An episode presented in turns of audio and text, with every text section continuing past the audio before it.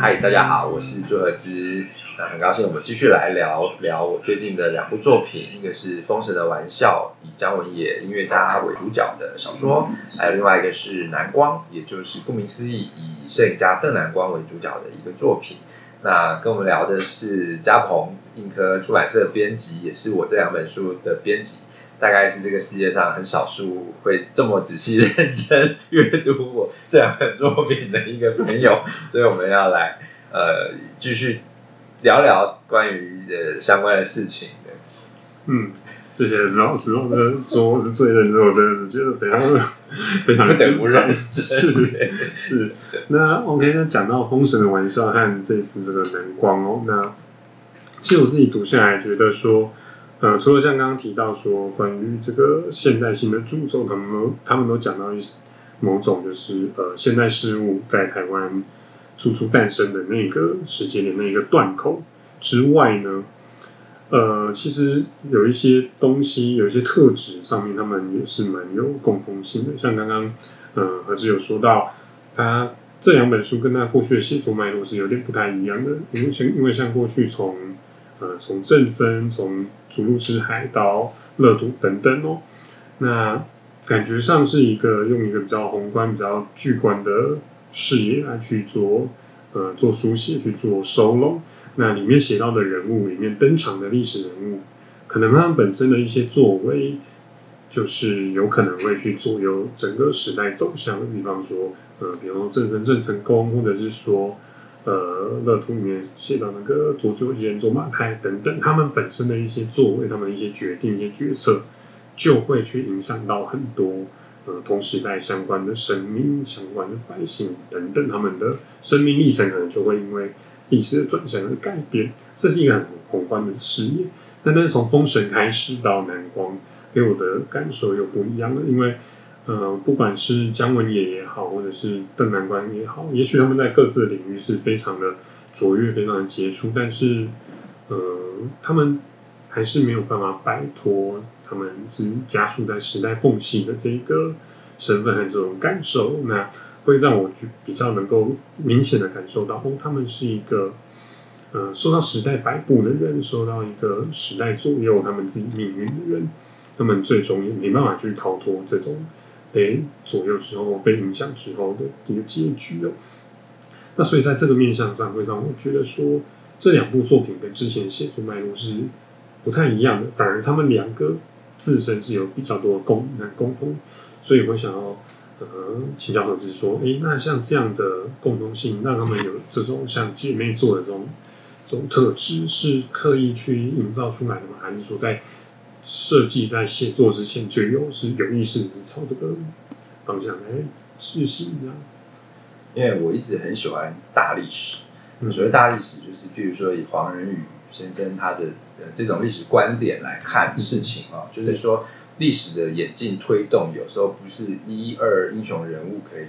扭转乾坤，而是有他，比如说因为全球暖化，或者说小冰河期的到来，对。啊，或者因为这个黄河泛滥。必须要治河等等因素，所以历史会有个必然的发展，这超乎人力以外的。那这样的观点，我年轻的时候格外着迷。所以当我一开始创作历史小说的时候，我就很想要把这样的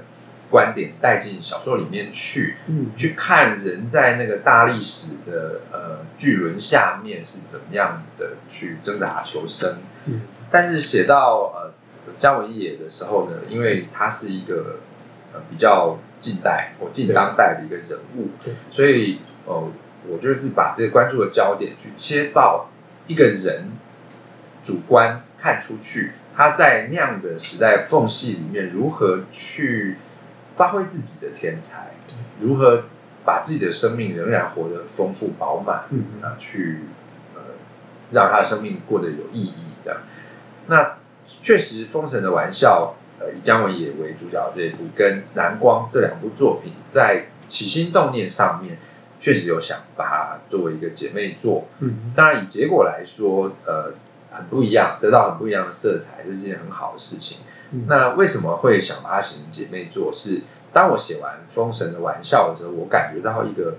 立刻感觉到一个不足之处，就是说，姜文也虽然被视为某种台湾人命运的象征了。但是呢，他毕竟一生待在台湾这个土地上时间非常短暂，六岁就离开台湾到厦门去，十三岁就到日本，然后中年事实上就三十几岁以后就到北京，而且在那里定居终老，那没有回到台湾来。对，所以我就会去想说，好，那我下一步我想要来写一个大部分的生命时间都在台湾这个岛上呃来生活，然后在这个体制里面。怎么样求生，跟怎么样发挥己身的才能的这么一个故事，那我选择了邓南光。嗯，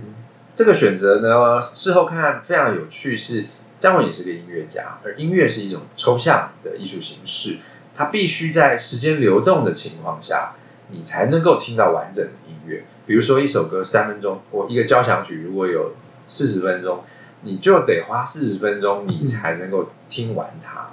所以，现在是个流动的艺术，而摄影刚好相反，它是把流动的时间的瞬间捕捉下来，对，切把那个时空切下来，然后好像标本一样凝固在那个地方。你过一百年看，它还是那个不动的瞬间。那音乐呢，是用一种抽象的声音直接唤醒你脑中的某些情绪，可是。呃，摄影这件事情是用一个具体的影像，让你看见影像内容的时候，去产生某些感触。对，那几乎这样看起来很有趣。你看，一个人在岛内，一个在岛外，而一个是时间流动，一个是把流动时间固定，一个是抽象，而一个非常具体，几乎是一个辩证的关系了。但是实际上，南光在写作的过程中，因为他获得了自己的生命，所以写出完全不同风格的作品。那对我来说，我当然这就是一个很很幸运的事情。嗯，所以对这两部作品是这样子发展出来，没有错。嗯，对。那刚刚说到，嗯，说到南光，还有抱歉，说到南光，他有自己的声音。那其实比较清楚的是，我自己在阅读的感受上，就是《封神》它是有点亦步亦趋的，然后跟随着姜文业的这个整个生平啊，整个步步伐。去做有一个很清晰的呃故事线叙事线，那但是南光他反而除了写邓南光之外，他召唤了很多呃当代同时期的很多的摄影家，让甚至在小说里面有很多的一些章节，就是赋予他们呃一个全权的诠释权、主观权去诠释说哦，他们自己对于摄影、对于时代或者是。呃，对于照相这件事情的一些诠释和阐述，那我觉得这个其实是很有意思的，因为呃，坦白说，我自己有接触过一两年的皮毛的一些摄影的学习，我不敢说是训练。那像呃，而是在书南光书里面，除了邓南光之外，也提到了，比方说像李明彪、像张才等等，那时候所谓的三剑客。那其实坦白说，我自己对于张才的作品才有共鸣。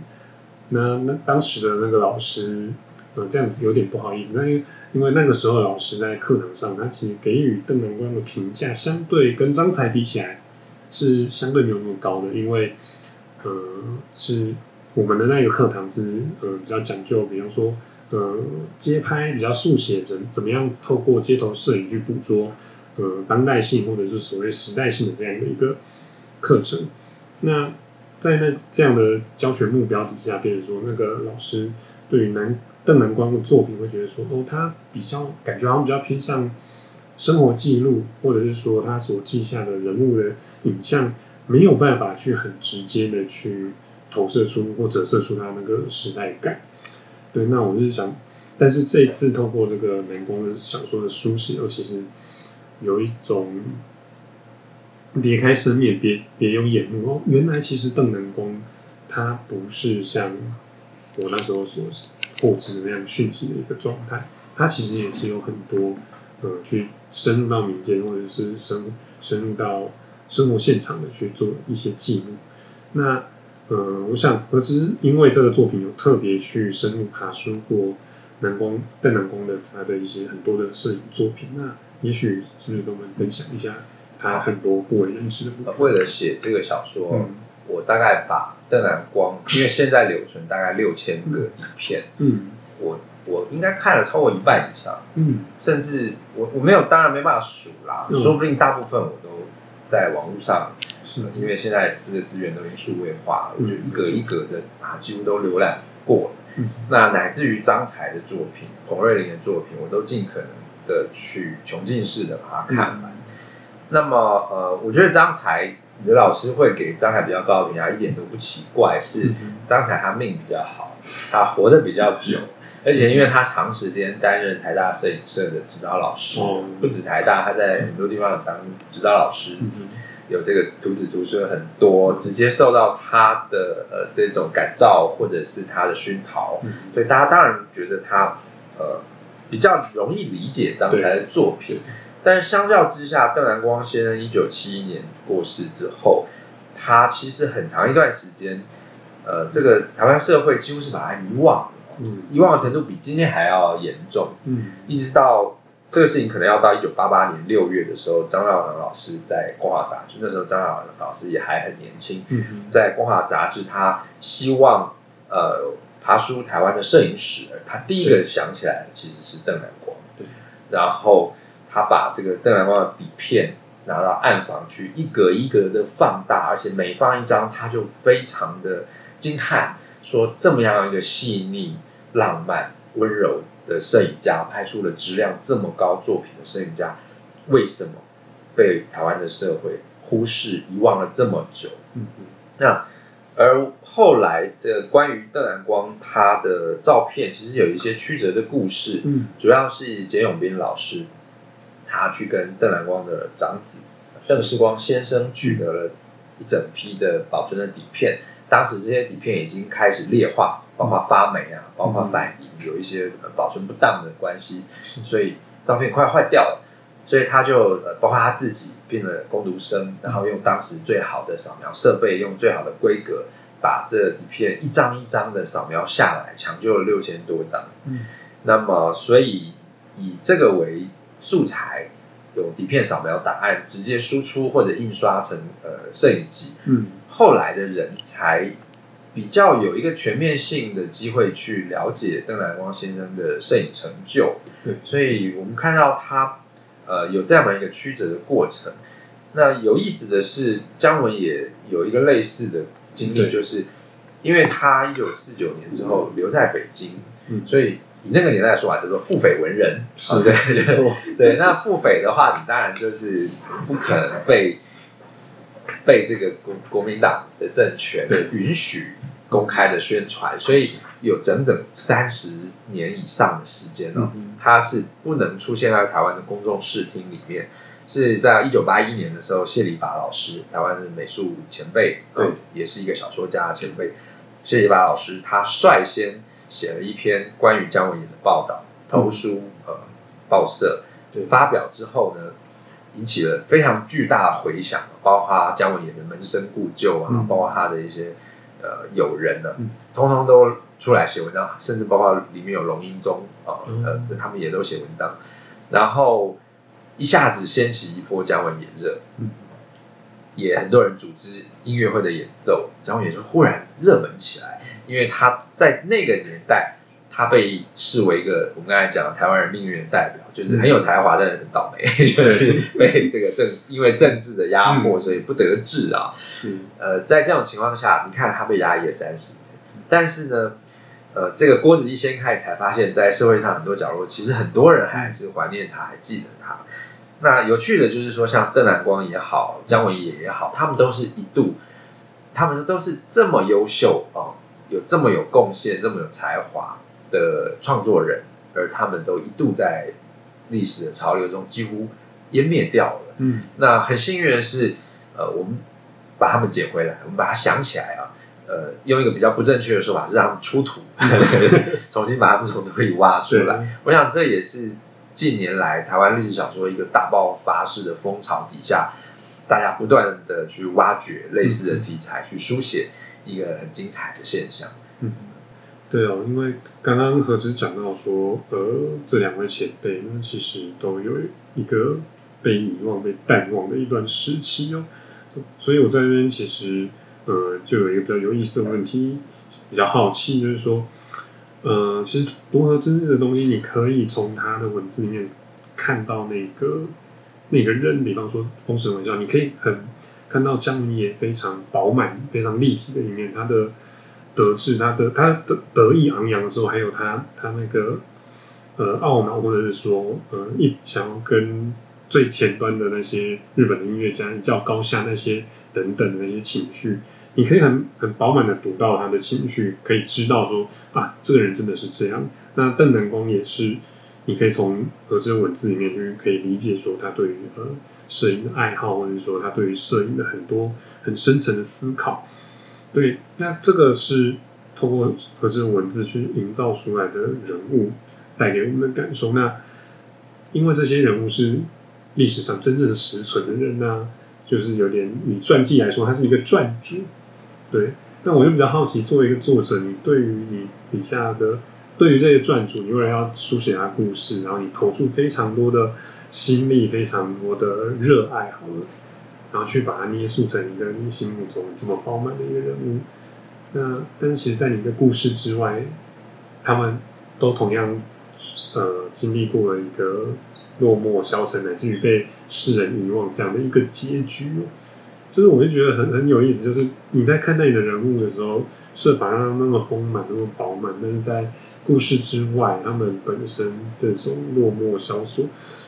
你会不会有一种很扼腕，或者是很很很说啊，如果你就对着你的人物说，你如果你那时候如何如何，你就不会这样子了。就是你会不会有一种一种分裂吧？创作者分裂，你一方面很爱好他，但是你同时也知道他的未来。就是 so called 所谓的未来，但是对对我们是既知的历史，对他你可以看见他们所看不见的，但是预知了他们比较不好的未来的时候，你会不会有什么情绪？又或者说你怎么样在最后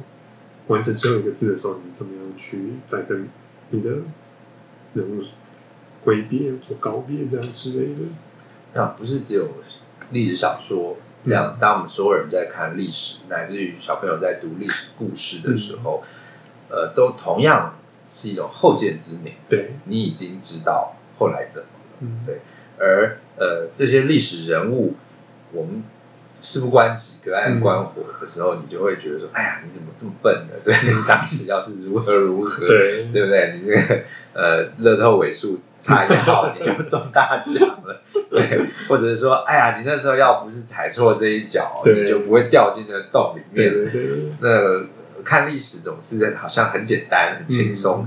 呃，当然你也会有那样的感慨啊，这个人实在太倒霉了。对，但是我觉得写小说，呃，为什么会挑选这些人作为我小说的主角？那当然有几个层面的意义。第一个是我个人对他的生命情调有所共鸣。对，呃，或者是说他有什么地方触动我。嗯，第二个是能不能借由这个人物去折射呃台湾历史，就是我想要表达呃，或者说不要说表达好，表达好像我已经什么都看透，不是的。写小说有时候不是这样，写小说是我想要了解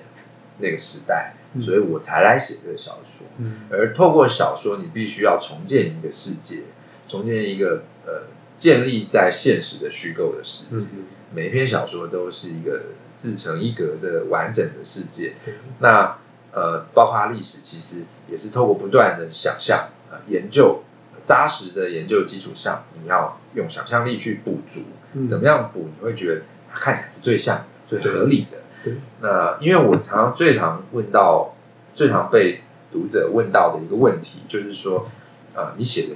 内容哪些是真的，哪些是假？这是。问题的第一名，那另外一个问题是，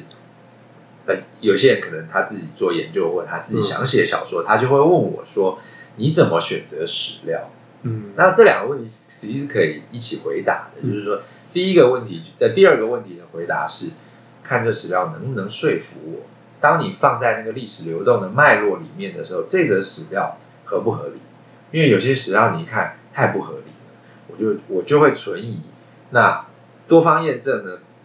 有时候还真的可以确确证了这个东西确实是错误的。对，那所以能够说服我的史料，我就留下。毕竟我不是学者，老实讲，写小说可以胡烂，所以这是写小说一个优点。那第二个就是说，哪些是真的是写到后来你分不清哪些是真的，哪些是假的的时候呢，你就写了一部成功的历史小说。因为最有趣的一个例子是我写完《逐鹿之海》，嗯，然后傅园安老师问我一个问题，他说：“你你提到一个细节是当时那是十七世纪嘛，荷兰人在原住民的村舍里面设了学校。啊，然后我小说里写了一个情节，就是荷兰人的教师交代班长说。”呃，等一下，我离开一下。班长把这个说母语的人名字记下来，告诉我，你们上课的时候只能讲荷兰语，这样。他就觉得这很有趣啊，因为我们都在讲国民党很坏，国民党就是说你讲台语要挂狗牌，日本人也干一样事嘛，在课堂上不讲日语讲台语，你也是可以挂狗牌或被打这样。他问我这个问题的时候，我其实我忘了，我就跟他说我是胡乱，是我编的小说嘛，虚构。可是我回家之后越想越不对。我怎么会虚构这么 D K 的事？就是怎么会怎么会这样子？就是低廉的去去虚构一件这样的事情呢？不对，一定有所本。我妈啊，真的当初真的是在甘志士牧师写的，呃，台湾的历史书上有这样一个记载，我觉得太妙，我才写进去。可是写了之后，我自己都忘了它是一个有所本的东西。所以这个历史的虚虚实实，就是说，呃，你把它建立成一个自我完足的世界，其实。也就是一个你对历史的整体观，还有你的判价值判断在里面，呃，这是历史书写一个特别有趣的地方。嗯，所以你说我对这个人物是否有所同情跟外形，那是一定的。对，因为就是对他有共鸣，对他的生命情调，呃，觉得有共感，所以我才会去写他。但是我觉得。写一个历史小说，到重点倒不是说啊，他他多倒霉多可怜，而是说你去看这样这样一个品质的人，这样一个质感的人，被放在那样一个混乱的时代里面，他如何活下来啊？尽管最后结局不一定很好，但是他如何努力的去把他的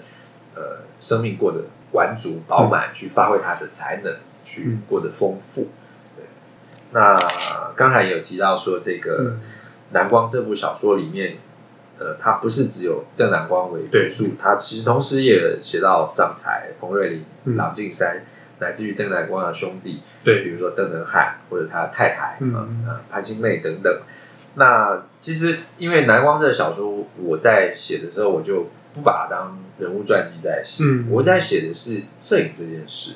在写的是摄影家的心路历程，就是摄影作为一个现代文明的一环。一个新的事物进到台湾的时候，那第一批的这些拍照片的人，他心里在想什么？嗯，而摄影这东西怎么样在这个土地上成立起来？对，所以它是一个心理历程描写比较多的东西。而我透过张才，我来讨论摄影和社会的关系。所以，比如说他在上海的时候拍了很多社会现实。对我透过彭瑞麟的故事来讨论摄影和科学，因为摄影完全就是一种物理化学。对的反应作用，你熟知这些物理化学，你就可以操作到一个精密的结果。那我透过狼静山来写摄影跟政治，因为比如说战后由这个大中国的意识形态控制了摄影的创作，呃，包括台湾乡土的题材是属于一种禁忌等等，所以我等于是同时把摄影的一个多面向，在时代里的多面向，透过这个作品把它写出来。哇，这样听起来感觉这个真的。因我是这样亲自亲口跟大家做这样的一个简介介绍，就可以知道南光真的是一个非常丰厚且层次非常多的一个作品哦。我非常作为编辑非常荣幸可以那个抢先抢先看，所以看完之后你真的觉得收收到很大的一个震撼，很多很很澎湃的感觉。对，那所以请大家一定稍安勿躁，我们这个作品呢，非常快就会再跟大家面试哦。OK，那今天就非常谢谢何师特别到这边来跟大家做这个分享，那也希望大家继续的呃锁定我们硬科，呃锁定我们的作品，那这个蓝光很快就会跟大家见面。那今天谢谢大家收听，拜拜，谢谢大家，拜拜，拜拜。